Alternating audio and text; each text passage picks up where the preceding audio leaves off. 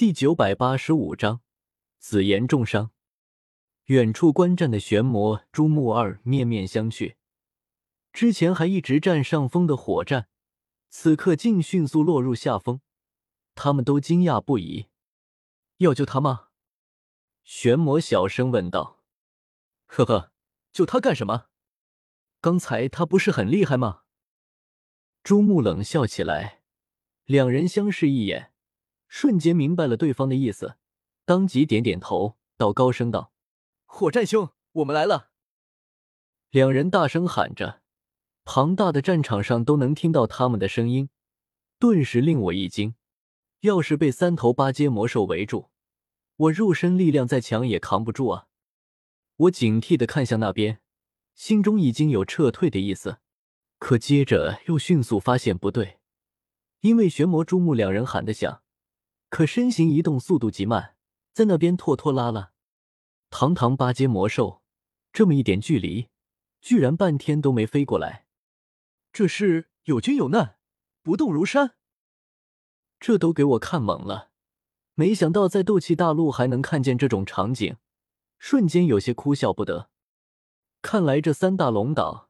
也并不是团结一心，彼此之间的明争暗斗依旧特别严重。也对，他们那三位龙王都想当龙皇，可龙皇只能有一位。现在是有紫炎存在，因为共同的敌人才联合在一起。可若是解决了紫炎，他们三位龙王估计还要和以前许多年一样，彼此继续厮杀不休，分出一个胜负来。呵呵，既然他们不来救你。你就自己一个人先上路吧，待会我会送他们两个下去见你的。我冷笑看着火战，双手掐诀，右手泛着金光，重重一掌拍出，大天造化掌。金色的巨大手掌重重拍下，没了破灭神光，火战只能硬抗，一掌下去，将他打得狼狈不堪。玄魔朱木，你们竟敢如此！我不会放过你们的！火战回头怒视向后方磨磨蹭蹭的两人，愤怒的咆哮一声，巨大的龙躯冲天而起，一头扎进茫茫虚空中，竟是逃了！我瞬间愣住，没想到前面打的还这么猛的火战，一落下风，转头就跑了，急忙就要动身去追，可这里是龙岛。他几个闪身间就飞出了东龙岛，一头扎进旁边另外一座龙岛。同时，天空中响起他巨大的声音：“北龙岛撤军！”火战凄厉的声音回荡在四座龙岛上空。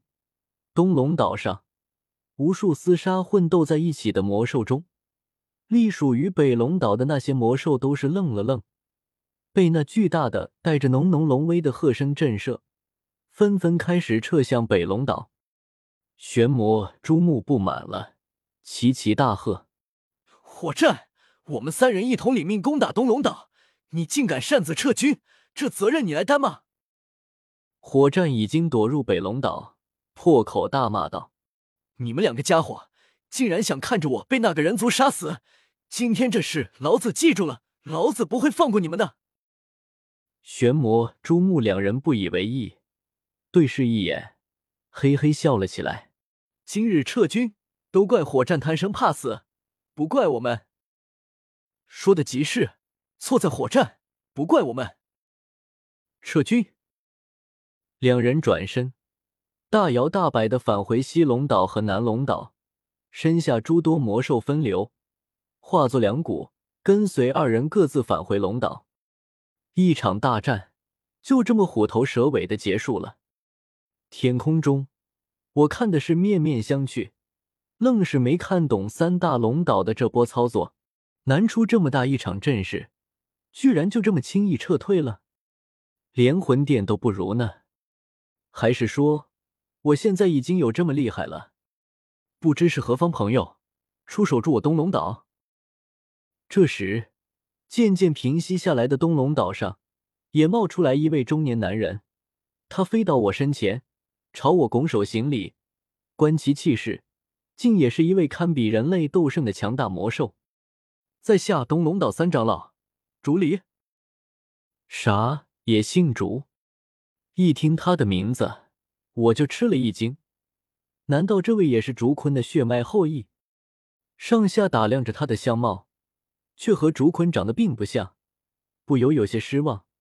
看来只是普通的太古虚龙，顶多算是竹坤的旁系后裔。在下中州大爱盟盟主纳兰叶，也是紫妍的朋友。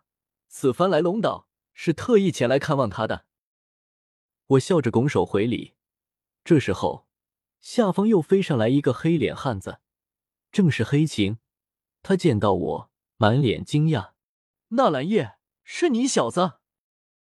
他曾经去远古遗迹接紫妍返回龙岛，与我见过一面。可紧接着，黑琴又迅速反应过来，今非昔比，我已经不是当初在远古遗迹时的小斗宗，顿时变得客气许多。原来是纳兰圣者。黑琴朝我行了一礼，又转身对竹离说道：“三长老，他确实是陛下的朋友，我已经见过他，陛下以前也天天念叨他来着。”哦，原来是陛下的朋友，正是失敬。难怪能有如此大的本事，一人逼退了火战那家伙。竹离恍然大悟，而后伸手一指东龙岛中心，那里有一座巨石堆砌而成的庞大殿宇，上面刻满了风霜侵蚀的痕迹，一眼看去，就能感受到一阵远古的气息扑面而来。纳兰圣者，请。